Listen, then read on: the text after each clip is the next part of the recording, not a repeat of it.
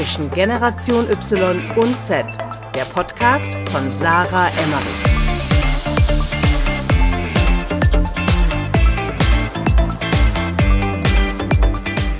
Herzlich willkommen zu einer neuen Podcast-Folge bei Zwischengeneration Y und Z. Ich bin wieder Sarah und vor mir im Zoom-Call habe ich sitzen den lieben Johannes Kliesch.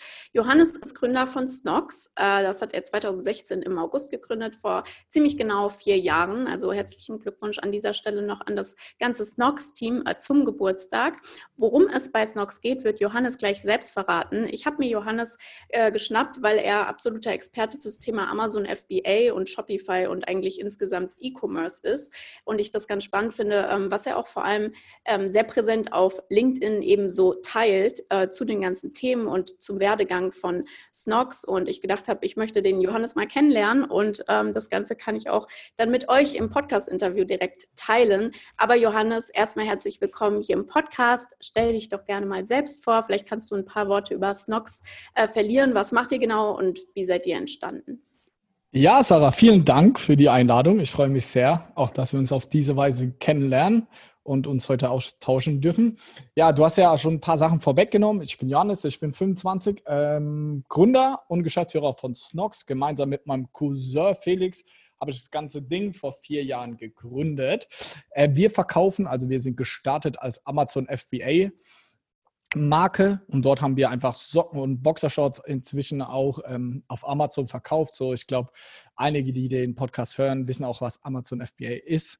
Da geht es vor allem darum, dass Amazon die ganze Logistik für dich übernimmt, äh, auch teilweise vom Kundenservice. Also ist ein sehr spannendes Geschäftsmodell, auch heute noch. Und äh, damit haben wir gestartet, haben aber von Anfang an gesagt, wir möchten auch eine Brand dazu äh, ja, groß machen. Wir wollen nicht dieser typische Amazon-Seller sein, der einfach nur irgendwie ein Produkt hat und das möglichst oft verkauft, sondern wir möchten irgendwie mehr kreieren, wir möchten eine Brand aufbauen.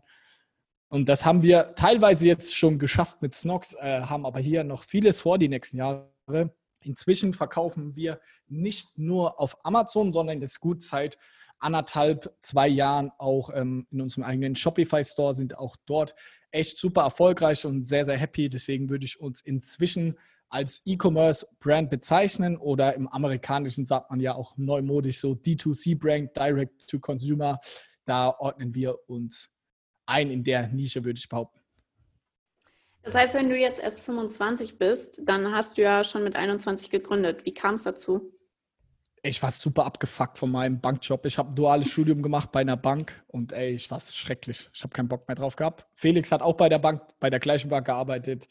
Und äh, ja, es war schrecklich. Also ich weiß nicht, äh, äh, was du gemacht hast oder ob du studiert hast oder sonst was, aber wir haben schnell gemerkt, das ist gar nichts für uns und wir müssen irgendwas anderes machen. Und so ganz typisch haben wir dann äh, die ganzen Videos auch natürlich gesehen von Werde schnell reich und sonst irgendwie kennst du die ganzen, natürlich die Comedy WhatsApp-Gruppe und was es da nicht alles gibt inzwischen für einen Scheiß.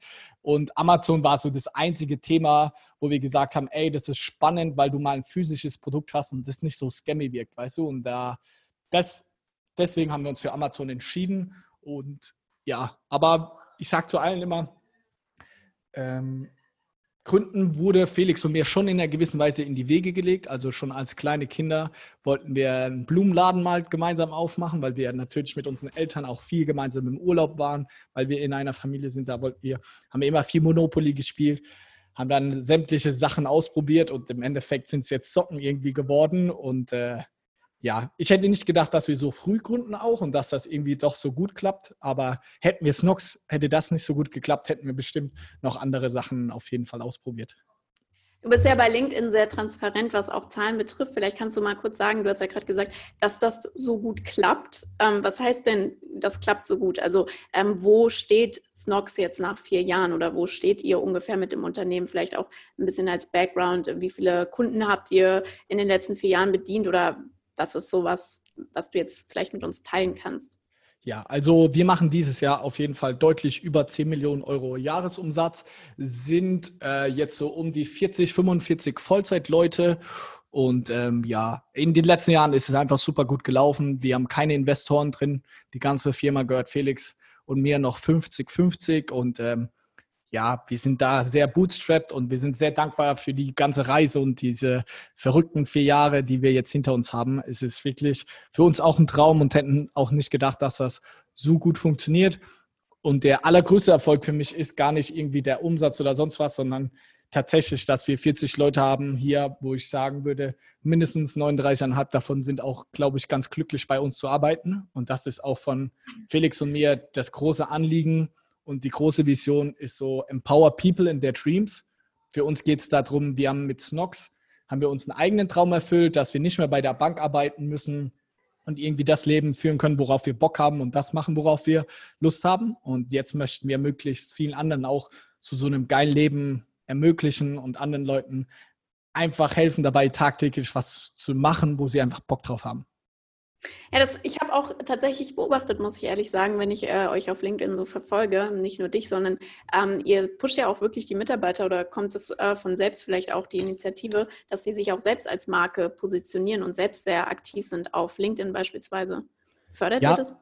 Ey, wir fördern das absolut und ähm, klar, mein Account auf LinkedIn ist irgendwie sehr präsent und ich vielleicht da auch von den ganzen Accounts irgendwie vielleicht der, der Leuchtturm, aber man muss ganz klar und ehrlich sagen, den Account betreibe ich gar nicht selber, sondern das macht auch ein Mitarbeiter von uns, der liebe Olli. Und die, die Sachen, die wir posten, sind auch Sachen aus dem Team und ich selber schreibe auch nur die allerwenigsten Posts. Deswegen ähm, ist es für uns eher, mein Profil ist eher so der Snox-Account, weil man kann mit einem Unternehmensprofil auf LinkedIn keine Reichweite erzielen. Deswegen haben wir gesagt, wir nehmen meine Person, aber das ist nicht meine Person, sondern ist das ganze Unternehmen.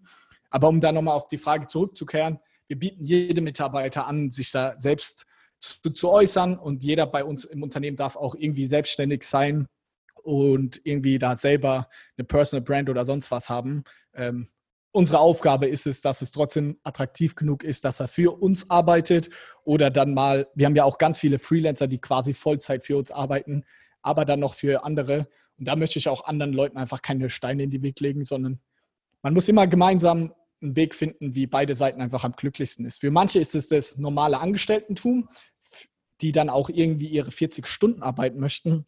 Für andere ist es Freelancer sein, 40 Stunden für uns zu arbeiten und am Wochenende oder abends noch für andere. So deswegen, wir sind da sehr flexibel. Unterm Strich müssen einfach beide happy mit dem Ganzen sein. Ja, sehr cool. Ähm, vielleicht nochmal als Background für jeden, ähm, der jetzt äh, nicht Johannes äh, LinkedIn-Profil kennt. Johannes hat ungefähr 25.000 LinkedIn-Follower und äh, wie gesagt, ihr macht ja auch sehr viel. Was ich auch gesehen habe, ähm, dass ihr auch mit äh, Snox eben nicht nur E-Commerce betreibt, wo wir gleich noch mehr drauf eingehen äh, werden, sondern eben auch ähm, Consulting mittlerweile. Wie ja, tatsächlich. Ja, wir haben unsere eigene Beratungsfirma gegründet. Snox Salting heißt sie, an Anlehnung an Snox. Da einfach sehr viele Leute auf uns zukamen, haben gesagt, hey, könnt ihr uns nicht dort und dort helfen?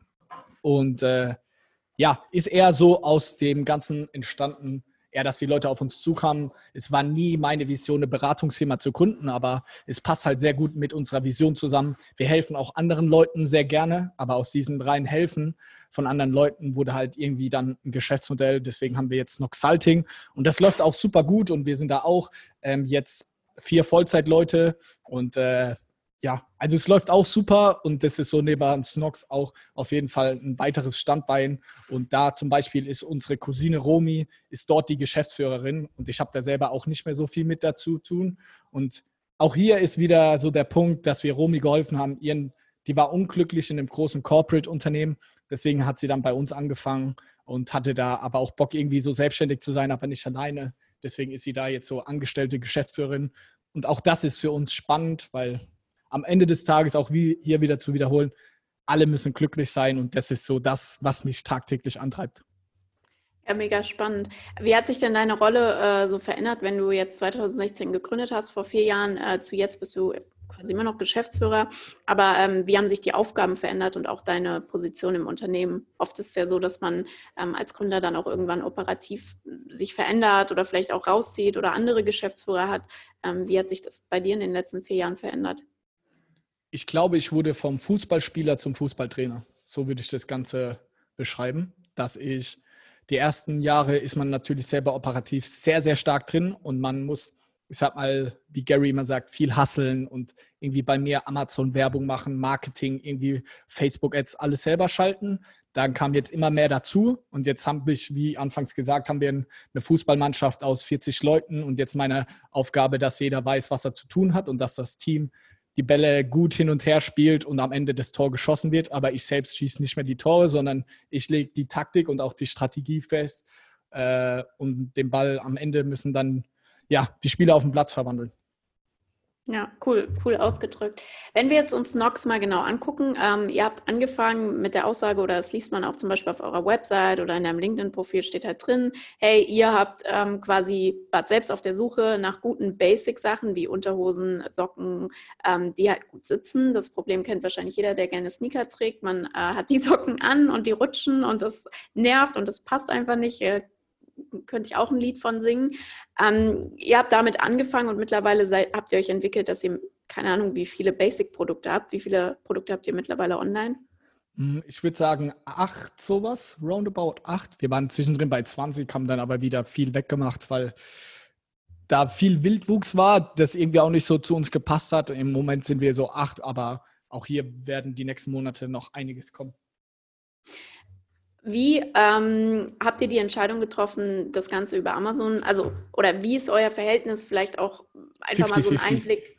Okay, das heißt, ihr verkauft 50 äh, über euren eigenen Online-Shop und 50 über Amazon. Genau, ist immer von Monat zu Monat schwanken. Wir hatten im April 70, 30 bezüglich, also 70 Prozent Online-Shop, 30 Amazon. Aber Stand heute aufs Jahr gesehen ziemlich genau 50, 50. Und euer Marketingbudget, wie verteilt sich das? Boah, das ist deutlich stärker in Richtung Online-Shop, da wir auf Amazon hast du deine organischen Rankings und dadurch kommt der Umsatz auch viel besser wiederkehrender Umsatz als jetzt im Online-Shop. Du musst im Online-Shop sehr stark immer wieder die Kunden neu einkaufen, auch wenn das keiner sich so vorstellen kann. Äh, deswegen sind wir auch viel profitabler bei Amazon Stand heute als jetzt im eigenen Shop. Ähm, aber das Wachstum ist im Shop viel, viel stärker als jetzt bei Amazon. Was sind eure Marketingmaßnahmen? Facebook-Ads im Online-Shop mit gepaart natürlich dann Instagram, ähm, bei Amazon, Amazon-Werbung jeglicher Art, die verschiedenen Formate, die man dort bespielen kann. Okay, sehr spannend. Und äh, wie hat sich das entwickelt? Also so, habt ihr da einfach in den letzten Jahren das Budget hochgefahren oder hattet ihr da auch Einschnitte, wo ihr gesagt habt, okay, ähm, krass, zum Beispiel ähm, vor zwei Jahren haben wir voll viel Geld da reingesteckt, das machen wir jetzt überhaupt nicht mehr. Gibt es da so vielleicht auch Learnings, äh, wo du sagst, generell E-Commerce in dem Bereich äh, Klamotten oder Basic-Klamotten, ähm, das kann ich auf jeden Fall äh, jedem anderen raten, ähm, das nicht zu machen oder das hat bei uns nicht funktioniert. Ja, ich glaube, in den letzten boah, vier Jahren, als wir das gemacht haben, hat es enorm geil funktioniert, Performance-Marketing zu machen. Ja. Was auch heute noch unser Steckenpferd ist. Und ich, wenn man es mal runterbricht und ganz simpel und vielleicht auch ein bisschen gemein ist, ist ja das Geschäftsmodell genauso von uns, aber auch von vielen anderen E-Commerce-Lern aktuell sehr starkes Arbitragegeschäft. Also du kaufst die Produkte ein, durch gutes Performance-Marketing machst du unterm Strich noch eine Marge. Also deine Wertschöpfung ist vor allem, weil du besser oder günstiger als andere äh, Neukunden einkaufen kannst und dadurch verdienst du Geld.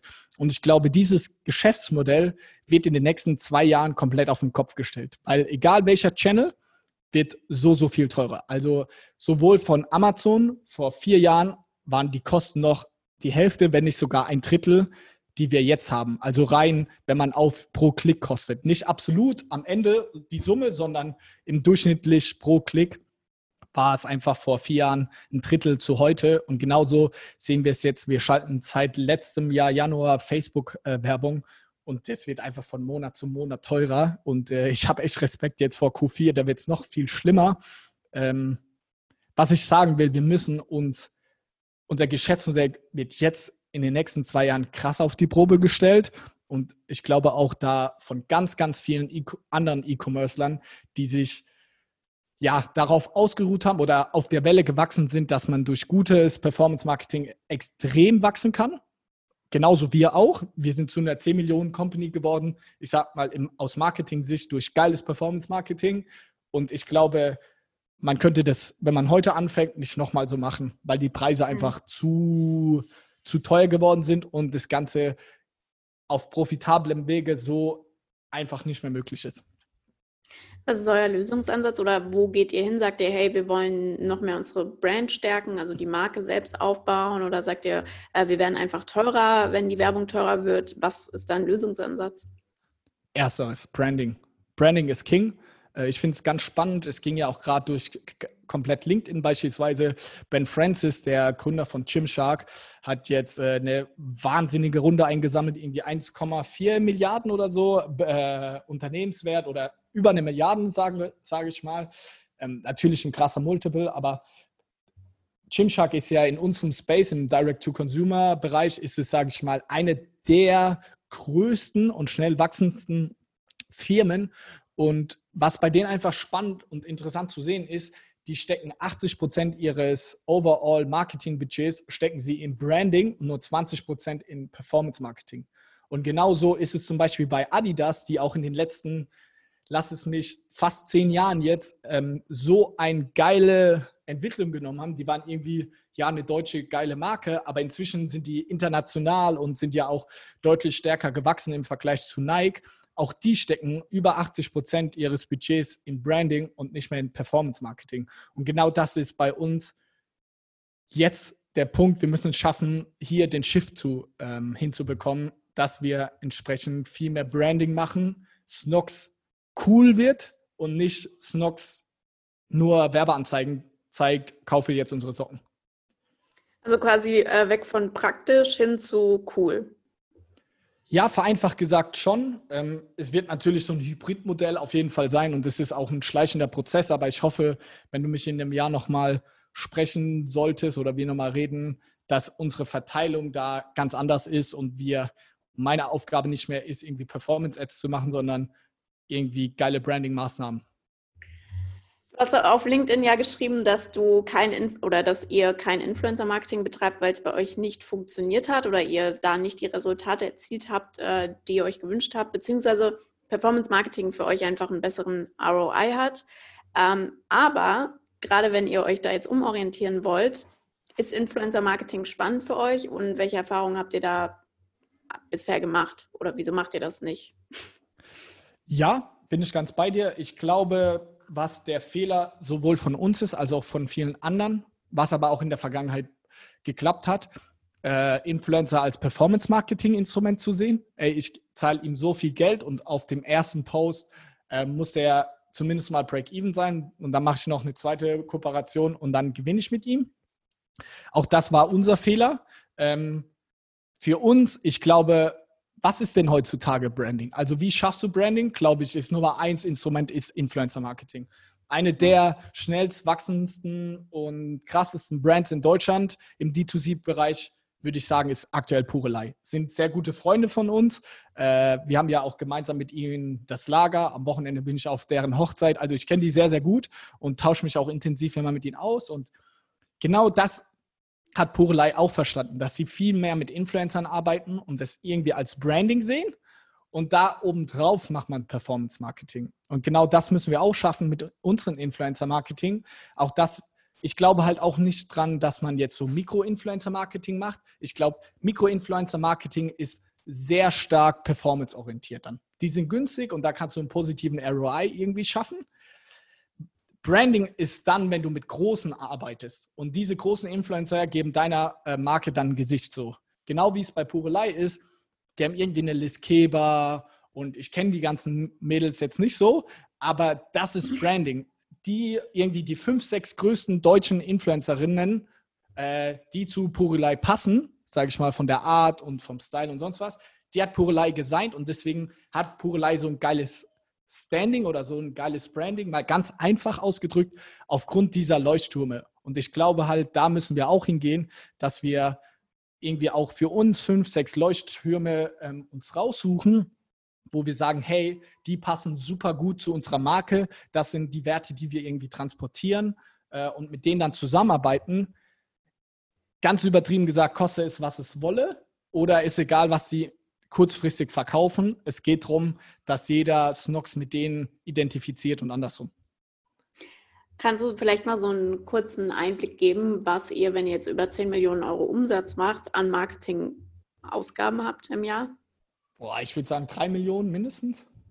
Okay, also ein Drittel. Ja, so 20 bis 30 Prozent. Ja, krass. Ähm, ja, spannend. Nee, ich, also ich stimme dir da komplett zu. Ich denke, dass ähm, euer Erfolg natürlich definitiv mit dem Performance-Marketing einfach zusammenhängt. Das, was du gesagt hast, das Problem beobachte ich auch schon jetzt seit ein, zwei Jahren, ähm, dass die Frage auch immer wieder aufkommt, auch zum Beispiel bei Kunden von mir, hey, ähm, Performance-Marketing, es wird immer teurer, Werbeanzeigen werden immer teurer, es lohnt sich teilweise nicht mehr, je nachdem, was du für ein Produkt hast und man halt eben Brands aufbauen muss. Was würdest du denn sagen, ist jetzt abgesehen davon, von diesem Thema Performance Marketing, richtige Zeitpunkt, ähm, richtiges Produkt, ein Erfolgsgeheimnis von euch im E-Commerce? Also würdest du sagen, ja, das Wichtigste ist, hab immer deine Zahlen im Blick oder was ist so das, wo du sagen würdest, das ist das Wichtigste, ähm, wieso wir es auch geschafft haben? das Meistern der Operations. Ich glaube, das wird immer super stark unterschätzt und wir sind auch gerade wieder dabei, Konkret meine ich damit so einfache Sachen im Griff haben wie genug Liquidität. Du hast genug Cash immer auf dem Konto. Sowas bei uns Lagerbestandsplanung, dass unsere Produkte immer verfügbar sind in Stock. Ganz großer sowohl Wachstumstreiber als auch Hämmer. Wir sind im Moment stark ausverkauft, weil unsere Operations nicht so gut funktioniert haben. Und je nachdem, in welchem Bereich du arbeitest, aber bei uns sind einfach, weil unser Produkt sehr austauschbar ist und sehr vergleichbar und noch nicht so emotional, sind für uns die Operations King. Die müssen funktionieren, ähm, sowohl auch der Service etc. Und ich glaube, das haben wir sehr, sehr gut hinbekommen, ähm, dass die verschiedenen Bereiche sehr gut äh, funktionieren und ähm, auch gut miteinander arbeiten. Und wie du eben auch genannt hast, die Finanzen im Blick haben und das Controlling wir haben von Tag 1, haben wir, wir haben mit 4000 Euro unsere Firma gestartet und haben von Anfang an immer sehr stark drauf geguckt, sind wir profitabel? Wenn ja, wie viel? Wo haben wir Kosten? Äh, wie können wir die einsparen etc.? Wir sind beides Banker, deswegen hm, glaube ich, sind wir sehr gute Betriebswirte und haben unsere Kosten und alles immer sehr, sehr gut im Blick. Wir haben auch eine Finanzplanung auf einen Euro genau für die, fürs nächste halbe Jahr, ja. Und äh, diese Kleinigkeiten, glaube ich, haben uns zu dem gemacht, was wir jetzt sind oder waren ein ganz großer Treiber für den Erfolg, weil wir unsere Kosten so optimiert haben in allen Bereichen und das macht vor allem Felix bei uns, also der, mein Mitgründer, dass ich genügend Geld zur Verfügung habe, um 30 Prozent überhaupt von unserem Gesamtumsatzes für Marketing auszugeben und dadurch stark zu wachsen. Nur weil wir überall sonst die Kosten sehr minimieren, können wir viel mehr für Marketing ausgeben. Und da, darum geht es ja im Endeffekt auch im Performance-Marketing du musst mehr Geld zur Verfügung haben oder du kannst dir den Kunde teurer leisten als jemand anderen. Mhm. Und äh, das haben wir, glaube ich, ganz gut in der Vergangenheit gemeistert. Aber um hier auch wieder den Bogen zu schlagen, wir sind da auch jetzt an unsere Grenzen. Wir können die Logistik nicht noch günstiger machen oder den Service noch krass viel besser. Weißt du, wir sind von 1 bis 10 oder im Prozent gesagt, wir sind hier schon bei 90 Prozent. Klar, die letzten 10 können wir noch rausholen, aber da muss so viel Arbeit reingesteckt werden, um die letzten 10 Prozent rauszuholen. Und wenn gleichzeitig die Ads immer teurer werden, dann hast du einfach in dem Jahr zwei richtig Probleme. Deswegen müssen wir jetzt, wir haben die Operations in den letzten Jahren sehr gut aufgebaut, aber jetzt müssen wir es schaffen, unser Branding-Team etc. richtig geil aufbauen, weil dadurch müssen wir dann, wenn man das gut hinbekommt, vielleicht auch nicht mehr jeden Euro so krass umdrehen, wie wir das aktuell machen. Habt ihr Investoren? Nein. Ähm, habt ihr euch mal bewerten lassen? Ja. Und? Das Problem ist, also wir haben gerade letztens wieder eine Bewertung gehabt. Ähm, wir wollen unsere Firma nicht verkaufen. Und wenn du deine ja. Firma nicht verkaufen willst, äh, kriegst du immer Bewertungen. Also wie kriegt dann ein Investor sein Geld äh, raus aus der Company? Ist ja über eine Ausschüttung ähm, am Ende über Tantieme etc. Und dadurch hast du einen viel geringeren Multiple, also Multiple auf den Umsatz oder auf dein EBIT, als wenn du sagst, okay, ich will in drei Jahren Exit machen. Weil dann gibt er dir jetzt viel Geld, dass du schnell wachsen kannst und dass er auf sein investiertes Kapital nochmal mal drei oder so äh, mehr bekommt. Deswegen unsere Bewertung war da jetzt äh, nicht wünschenswert, äh, weil aber auch unsere Intention hinter der Company auch eine ganz andere ist und wir die Entscheidung auch ganz bewusst getroffen haben. Zum Beispiel so ein Gymshark ist wieder was anderes. Der, der pusht und immer größer, immer besser, man muss gar nicht profitabel sein, der kriegt dann, keine Ahnung, der hat jetzt mal den Fünfer-Multiple oder fast sogar Sechser-Multiple auf seinen Umsatz bekommen. Also das ist ja vollkommen geistesgestört. So Marktpreise sind so zwischen zweieinhalb und drei, da ist es auf jeden Fall gut. Also für jeden, der eine E-Commerce-Brand hat, der mal wissen will, wie viel sein Unternehmen wert ist, äh, kann man so zwischen zweieinhalb und drei rechnen und dann kannst du schon sehr, sehr zufrieden sein. Und Chimshark, wie gesagt, hat so ein Multiple, sagt man nach, so von fünf mindestens. Da merkt man, das ist schon krass. Also ziehe ich meinen Hut und allergrößten Respekt. Ja, sehr spannend. Ist aber wahrscheinlich, also ist ja rein Brandbuilding wahrscheinlich auch. Ja, also der hat viel Geld bekommen, weil er jede schönes Fitnessmodel, sowohl männlich auch, als auch weiblich, trägt Gymshark. Also die sind einfach die Brand. Wenn du jetzt jemanden in unserer Generation fragst, hey, sag mir eine Fitnessmarke, sagst du Adidas, Nike, Puma und dann kommt schon Gymshark. Also die sind, glaube ich, und deswegen zahlt auch jemand für Gymshark so viel Geld, äh, weil die haben einfach Branding gemeistert, aber die sind nicht die Besten im Performance Marketing. Ich sage, wir sind vielleicht sogar besser in der Theorie im Performance Marketing als die, weil die das auch gar nicht brauchen. Die sind so eine geile Brand, das ist fucking Gymshark so. Ja. Mit wie viel habt ihr denn ähm, angefangen? Also wie viel brauche ich denn jetzt, wenn ich äh, sagen, also wenn ich 2016 angefangen hätte und ich wäre in einem ähnlichen Bereich wie du oder wie ihr gegangen, ähm, Basic äh, Klamotten, äh, brauche ich da 50 Euro oder brauche ich 50.000 Euro, um überhaupt mal anzufangen ähm, und sowas aufzubauen, wie ihr das in vier Jahren geschafft habt? Also wie Bootstrap das? Wie fange ich ja. damit an? Also wir haben ja mit 4.000 Euro angefangen. Mhm. Ähm, ist es sau unterschiedlich, ähm, was du machst. Also wenn du jetzt, keine Ahnung, eine Fashion-Kollektion machen willst, brauchst du halt auch eine, du kannst nicht mit einem T-Shirt anfangen, das ist dann schwer, du brauchst eher eine Kollektion. Weißt du, deswegen finde ich es ganz schwer zu sagen, mit wie viel Startkapital du brauchst. Ich habe ja gesagt, es ist immer schwieriger, aber es ist immer noch möglich, das ganze Bootstrap zu machen und von Anfang an profitabel. Man muss halt jeden Euro umdrehen und es ist verdammt nochmal brutal viel Aufwand. Und ähm, ja, so dieses ganze Gründern, Gründen und Gründertum wird ja auch krass romantisiert und gesagt, ey, schnell reich werden, so von, du kennst es selber. Und es ist einfach verdammt viel harte Arbeit. Und äh, ja, ich glaube auch, dass sich da einiges ändern wird. man sieht es ja jetzt schon in Form von WeWork oder Airbnb jetzt, dass es auch so diese Zeit vom leichtem, schnellem Geld äh, wird halt irgendwie auch ja, schwieriger, so viel Geld zu raisen und auch profitable Companies über Jahre hinweg irgendwie äh, zu Wachstum zu bringen, ohne dass dein Geschäftsmodell überhaupt mal in Frage gestellt wird. Also auch da sehe ich, glaube ich, in der nächsten Jahren einen ganz klaren Trend hin zu profitablen Companies und dass es Gründen eher schwieriger wird, so von den Geschäftsmodellen jetzt her. Okay, weil ich habe immer noch das Gefühl, auch hier in Berlin, ähm, der, dass es immer, also immer weitergeht, so immer mehr, immer mehr Startups, immer mehr Leute gründen. Ich habe auch das Gefühl, vielleicht auch so ein Generationsthema hier im Podcast. Ähm, du bist ja 25, du bist wahrscheinlich 95er Jahrgang. 94. Ah, bist noch, bist noch ein Millennial. Oh, ähm, ja, aber geil. Ich glaube, hart an der Grenze zur Generation Z ähm, dass es immer mehr wird, also dass immer mehr Leute genau dieses Freiheitsding wollen, was du beschrieben hast und äh, dieses mm, auf sich selbst gestellt und niemand sagt dir, was du machst und du willst halt irgendwas Großes schaffen und du willst halt über dich hinauswachsen und so. Ähm, aber finde ich spannend, was du sagst, dass es eher darum geht, ähm, was Profitables aufzubauen, als jetzt ähm, quasi eine Luftblase, was ja bei vielen Startups tatsächlich so ist, was man ja auch immer wieder hört. Ja, ich glaube ja. halt, man braucht auch diese Luftblasen, weil, ey, ich habe auch viele Freunde und Kollegen, die haben halt zum Beispiel ein Technologieunternehmen und da ist halt normal, du musst erstmal was aufbauen und das ist normal, dass du fünf Jahre unprofitabel bist, bis das Produkt wirklich final fertig ist, weil du irgendwie ein iPad-Kassensystem entwickelst oder was auch immer. Das heißt ja nicht automatisch, dass was Schlechtes ist. Und E-Commerce-Brands können viel besser und schneller profitabel sein. So, man kann jetzt nicht Äpfel mit Birnen vergleichen.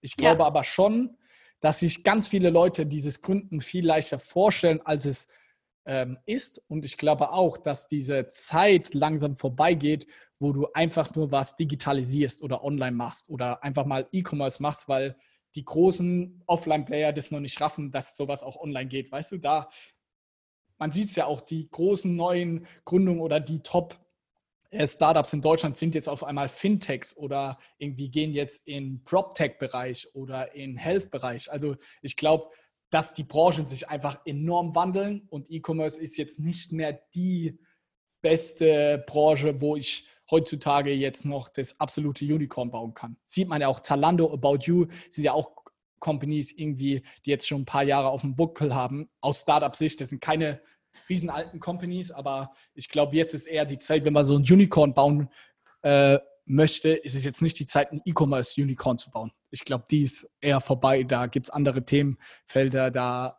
noch viel mehr Innovationskraft nötig ist.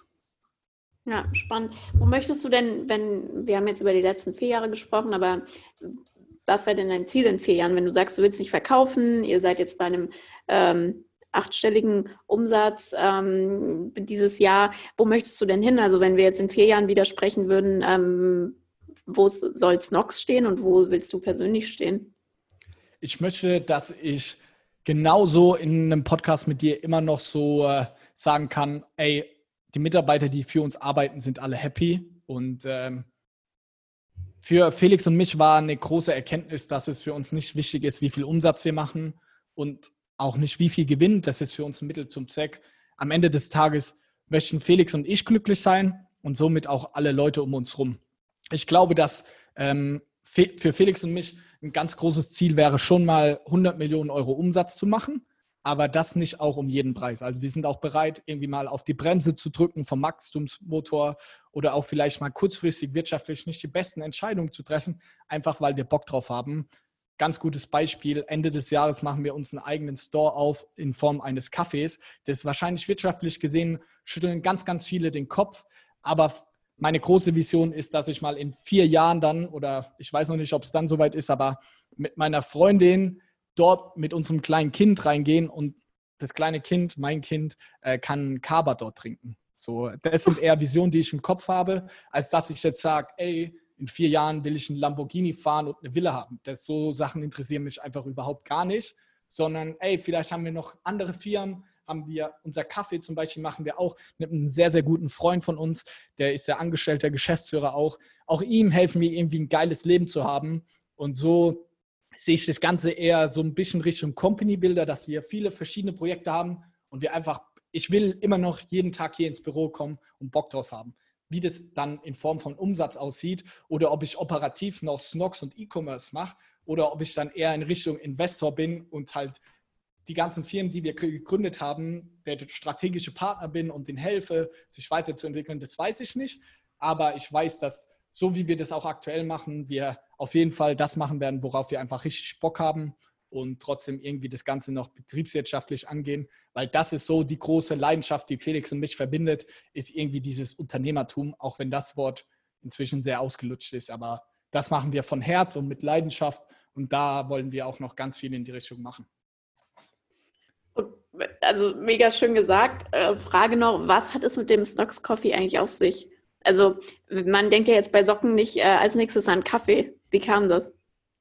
Felix und ich haben die ersten zwei Jahre haben wir Snox nur aus Cafés geleitet. Also was heißt geleitet? Wir waren zwei Leute. Der Warenbestand war bei Amazon und wir hatten kein Büro. Wir sind durch die Welt getourt, waren ein halbes Jahr auf Bali gelebt und wir waren immer in Cafés. Und wir haben uns damals geschworen, wenn wir mal genug Geld haben, dann machen wir einen Kaffee auf. Und jetzt machen wir das Kaffee auf. So. Ähm, abgesehen davon, ey, ich bin ein riesengroßer Kaffee-Fan. Ich kann auch sehr gut Latte Art und den ganzen Quatsch. Also ist auf jeden Fall ein Hobby von mir.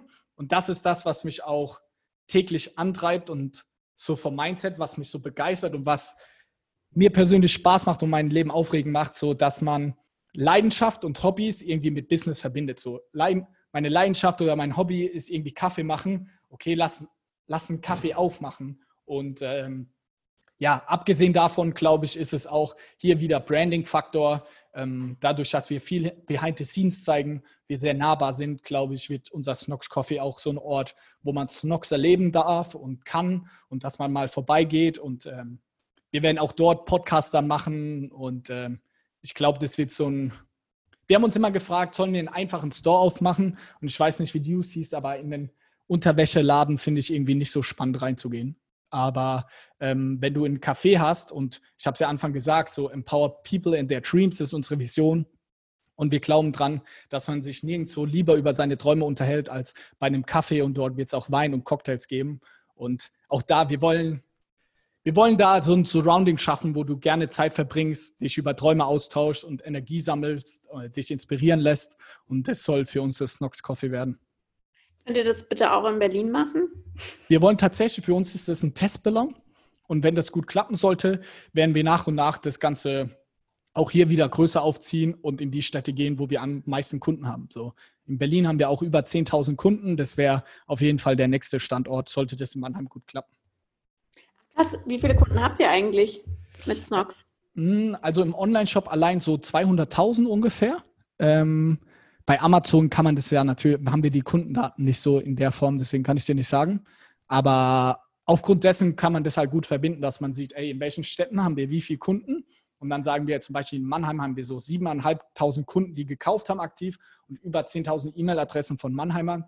Und allein dadurch erhoffen wir uns halt, dass unser Café in einer gewissen Weise gefüllt ist, weil wir sagen, kommt vorbei, da wird es dann auch unsere Produkte geben zum Anfassen, Erleben. Aber wie gesagt, auch dann viele coole Speaker, irgendwie auch Leute, die inspirierend sind und so. Das ist für uns das Snox Coffee. Und ey, ich will da morgens mit meinem Kind hingehen oder jetzt, wir haben gerade einen eigenen Office-Doc hier, unsere kleine Emma. Ich will morgens mit der Emma da hingehen, meinen Kaffee trinken und dann ins Büro. Das so stelle ich mir mein Leben vor und nicht irgendwie in dicken Autos und ir irgendwelchen Willen. Das treibt mich nicht an. Ja, mega geil.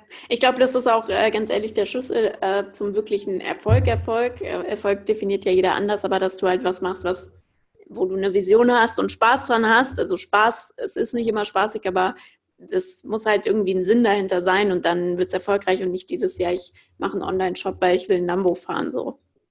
Ey, voll. Ja. Und ich glaube, Felix und ich sind, ey, dadurch, dass wir Banker sind, ist für uns Geld auch wichtig. Aber ich sage, für uns ist Geld in der Hinsicht wichtig, dass es ein Spiel ist und irgendwie so der Score von deinem, wie gut bist du in dem, was du machst. Aber es ist nicht so, dass wir uns darüber profilieren oder dass es uns das wichtig ist, aus Prinzip das meiste zu haben, sondern das bestätigt uns nur da drin, für, das Ganze ist ein Spiel und natürlich, wenn wir einen Kaffee aufmachen, muss das profitabel sein und einen gewissen Umsatz machen, dass es lohnt. Also ich will hier nicht so scheinheilig sein und ah, ich mache nur das, worauf ich Bock habe, egal was ist. Das ist nicht so. Aber ich glaube, was halt viele Gründer vergessen, so was du eben auch genannt hast, dein Motivator darf nicht sein, dass du irgendwelche Prestige- oder kapitalintensiven Sachen besitzt oder so. Ich glaube, dann bist du auf dem falschen Weg. Ja, muss halt ein Problem lösen. Wo äh, und wann findet man das äh, Snox Café? 1.12. Mannheim, Innenstadt. Geile Location. Wir sind gerade mit den Architekten dran. Äh, morgen habe ich wieder einen Termin und äh, das wird Wahnsinn. Also das bedeutet mir so viel mehr als ob wir jetzt neun oder zehn Millionen Euro Umsatz machen. So, muss ich ehrlich sagen. Also dieser Store und auch mal physisch zu sehen, dass da Leute sind, die lachen, die Spaß haben, eine geile Zeit haben. Und jetzt es ist, finde ich, auch einfach geil und aufregend, jetzt sich auf einmal mit Architekten zu treffen und nächste Woche mit einem Gärtner, weil die ganze Decke wird so grün sein und sie wird so ein bisschen dschungelmäßig sein. Hammer. Ich mache jeden Tag hier Excel-Tabellen und sonst was. Und dann mit dem Fahrrad dorthin zu fahren und mit einem Architekten zu sprechen, wie das Ganze umgebaut wird, ey, das finde ich aufregend und einfach geil, muss ich sagen. Also einfach ein ganz anderes Thema, aber trotzdem hat es viele Parallelen. So, du musst trotzdem profitabel sein, trotzdem musst du die Operations gut machen und sonst was. Äh, ja, darauf habe ich einfach richtig Bock. 1.12. in Mannheim, bald wird die Location bekannt gegeben und dann auch erste Designs gezeigt, wie das sein wird. Aber ich kann schon viel verraten, das wird schon absolut geil. Also ich bin großer Fan davon. Ich komme auf jeden Fall vorbei, dann habe ich äh, wieder einen Grund, ähm, nach Mannheim zu kommen, außer Purelei. Ey, jederzeit. Auch da sind wir natürlich auch mit Purelei äh, im Austausch, dass mal dann so deren Influencer bei uns frühstücken, so den Flower Brunch und was sie alles machen. Und äh, ja, das wird, das wird auf jeden Fall, ich freue mich riesig drauf, muss ich wirklich sagen. Das wird für mich wirtschaftlich, unternehmerisch gesehen, glaube ich, mit das Highlight des Jahres. Ja, geil. Cool. Ja, dann hoffe ich, dass das auf jeden Fall läuft, weil dann kommt ihr bald nach Berlin. Meine Anlaufstelle ist aktuell das St. Oberholz. Kennst du? klar, auch absolute Inspiration für uns und so in die Richtung soll es auf jeden Fall gehen. Am Rosenthaler Platz, da bin ich auch, wenn ich in Berlin bin und mal was zu arbeiten habe, bin ich da auch echt oft. Wenn man reinkommt, gleich links an dem großen Table sitze ich da am liebsten. Da lernt man auch Leute gut kennen, die haben guten Kaffee und auch diese englische Flair und so. Geil, geiler Laden. Und ich glaube, hier auf meinem Laptop habe ich sogar einen Sticker von denen. Äh, das Leben äh, ist kein Ponyhof oder so. Richtig, das ist so richtig Startup-Klischee in Berlin. Ja, voll. Mehr geht nicht. Okay, ich habe noch eine abschließende Frage. Also ich hätte echt noch viele Fragen an dich. Ich, vielleicht machen wir noch mal irgendwie eine Deep Dive-Folge zum Thema äh, E-Commerce, aber ich glaube, man hat einen richtig coolen Einblick ähm, in dich äh, und euer Unternehmen bekommen. Ähm, das ist eine Frage, die ich immer am Ende stelle, und zwar, wenn du jetzt so auf die Generation guckst, in der du bist, haben wir jetzt nicht so viel drüber gesprochen, aber wärst du lieber 20 Jahre früher oder 20 Jahre später geboren? Kann ich auch jetzt geboren sein? Nein, muss dich entscheiden. Äh, dann glaube ich eher später, hm, weil früher sehe ich ja, für mich ist die größte Angst in meinem Leben, dass ich Langeweile habe. Und die größte Angst wäre jetzt auch für mich zu wissen, wo stehe ich in zehn Jahren. Weil dann das ist wie, finde ich, wenn man bei einem Computerspiel oder so cheaten würde. So, da macht es keinen Spaß mehr. Damals bei Sims oder so, wenn man gecheatet hat, dann, dann ist dieser ganze ja. Reiz weg. Weißt du, was ich meine? Dann macht es keinen ja, Spaß. Voll. Und deswegen würde ich, glaube ich, lieber 20 Jahre jetzt ähm, später geboren worden, weil dann, ich weiß nicht, wenn ich in 20 Jahren jetzt äh, aufwachsen würde, da gibt es kein TikTok, Instagram, das gibt es alles nicht mehr, dann haben wir da VR und AI, keine Ahnung, was für abgedrehten, verrückten Scheiß, finde ich viel aufregender, als dass ich jetzt quasi weiß, was so meine Eltern ist, sind noch älter, aber was quasi jetzt ein 45-Jähriger gemacht hat, das finde ich sau langweilig. Deswegen auf jeden Fall 20 Jahre später. Ja, coole Antwort. Johannes, es hat mich sehr gefreut. Danke für deine ganzen Antworten und die Ehrlichkeit. Ähm, wir haben ja schon darüber gesprochen, wenn man dir eine Frage stellen will, dann wahrscheinlich am besten bei LinkedIn, bei Instagram bist du auch unterwegs. Ja, ey, gerne bei beidem nur so viel vorgewarnt. Ich werde das im ersten Schritt nicht beantworten, sondern äh, eine, ein Mitarbeiter. Aber wenn ihr eine wichtige Frage habt, dann leiten die das auch immer weiter an mich. Auch da ist mir immer wichtig, ehrlich, offen und transparent zu sein. Ich werde mich dem Ganzen annehmen, aber ihr habt gehört, ich habe ganz viele Themen auf dem Tisch, deswegen ich kann leider nicht alles selber beantworten. Ähm, ja, aber ich freue mich über jede Nachricht und verfolgt äh, mir oder uns besser gesagt ähm, da gerne. Wir bringen da, glaube ich, viel geilen und wertvollen Content für alle, die sich rund um das Thema E-Commerce interessieren. Ich habe jetzt doch noch eine Frage und zwar, wie handhabst du das denn, wenn jemand extern dein LinkedIn-Profil managt? Ich meine, bei mir ist ja auch LinkedIn quillt halt einfach über. Aber ähm, zum Beispiel jetzt unsere Interaktion bei LinkedIn war ja dann fake, wie ich jetzt erfahren habe. Ein Spaß. Tut mir leid. So, ich wollte da. Oh nein. Nein, nicht. Un ich ich meine das nie irgendwie arrogant und unverschämt. So jeder, der mich kennt, weiß, dass ich das Gegenteil bin. Es ist einfach so eine Zeitfrage. Und es macht ein sehr, sehr guter Kumpel äh, von mir, der Olli. Und der kennt mich schon in- und auswendig. Der macht das jetzt auch schon ein Dreivierteljahr, mein LinkedIn. Deswegen, er beantwortet alles, weil er weiß so, was mir wichtig ist. Oder er kann auch ganz gut, hat ein Gespür dafür. Ähm, ja mit den Leuten, wo ich sprechen wollte, zum Beispiel bei dir, hat er gesagt, hey, Podcast, hättest du Lust drauf? Ich so, ja, feiere ich. Du hast auch mit Alisa Kontakt und so. Also ich bin ja trotzdem immer mal wieder auf den sozialen Netzwerken unterwegs und sehe dann auch dein Konto oder so. Und da habe ich gesagt, ey, habe ich auf jeden Fall Bock drauf, äh, will ich machen. Und bei manchen sagt er dann einfach leider ab, weil das einfach zeitlich, zeitlich nicht so passt, auch wenn ich mich super gern mit allen austauschen würde. Äh, aber Es funktioniert super gut. Am Anfang dauert es ein bisschen, aber kann ich nur jedem empfehlen, der das irgendwie auf einem, der operativ irgendwie in seine Firma eingebunden ist oder in so einem, sage ich mal, Hauptjob, aber trotzdem LinkedIn oder so Social Media Personal Branding machen möchte. Es funktioniert, dass das jemand anderes für dich quasi übernimmt. Okay. Auf jeden Fall neue Erkenntnis. Cool. Danke dir nochmal. Ähm, wenn ihr Johannes eine Frage stellen wollt, dann macht das gerne über LinkedIn oder Instagram. Wie gesagt, äh, wenn ihr Glück habt, antwortet er auch selbst, wenn es eine sehr das gute Frage ist. Das hört sich so eklig also, und arrogant an. Oh. Nein, ich verstehe das, ich verstehe das total. Und ähm, ja, also stellt eure Frage gut, weil dann wird sie weitergeleitet. Ähm, wenn es eine Basic-Frage ist, wird die ja wahrscheinlich trotzdem auch beantwortet, oder? Ey, wir beantworten jede Nachricht so, weil das habe ich lieber gesagt. So, das der Spin-off. Entweder ich beantworte die Nachrichten, aber dann kriegst du halt ganz oft keine Nachricht oder wir stellen jemand ein. Du kriegst immer eine Antwort, wenn du du meinem Account quasi schreibst, aber es ist halt nicht ich als Person. Und äh, ich möchte da auch nicht irgendwie jetzt Luftschlösser zer, zerschießen, aber die großen Influencer, die haben das alle. Die haben sogar ein Team von zwei, drei, vier Leuten teilweise, die einfach die Nachrichten beantworten. Von den Accounts, wo ihr auf einmal Antworten bekommt, die eine Million Follower haben. Das ist ja nicht so, dass sie da den ganzen Tag am Handy sitzen und alle Nachrichten beantworten, DMs. Das funktioniert einfach nicht. Ähm, ja, deswegen, ich bin da, glaube ich, manchmal zu ehrlich und ich weiß nicht, ob ich mir da manchmal selber ins Bein schieße und da, ja, ob das so clever ist, weiß ich nicht. Alles gut. Ich finde es gut, dass du so ehrlich warst mit uns äh, in dieser Podcast-Folge. Ich bin sehr gespannt, wie es mit Snox weitergeht. Ich freue mich aufs Snox Café und äh, ich bin gespannt, ähm, ob und wann ihr mit Influencern noch zusammenarbeitet. Ja, bis dahin, vielen Dank, bis bald und ja, an alle Zuhörer, vielen Dank fürs Zuhören äh, bis zu dieser Stelle. Ich hoffe, die Folge hat euch gefallen. Wenn ja, dann lasst gerne ähm, eine Bewertung da. Ähm, das würde uns sehr, sehr viel bedeuten. Und äh, ja, verfolgt Johannes, äh, gebt uns gerne Feedback äh, per Nachricht und bis zum nächsten Mal bei Zwischengeneration Y und Z. Ciao, ciao. Tschüss.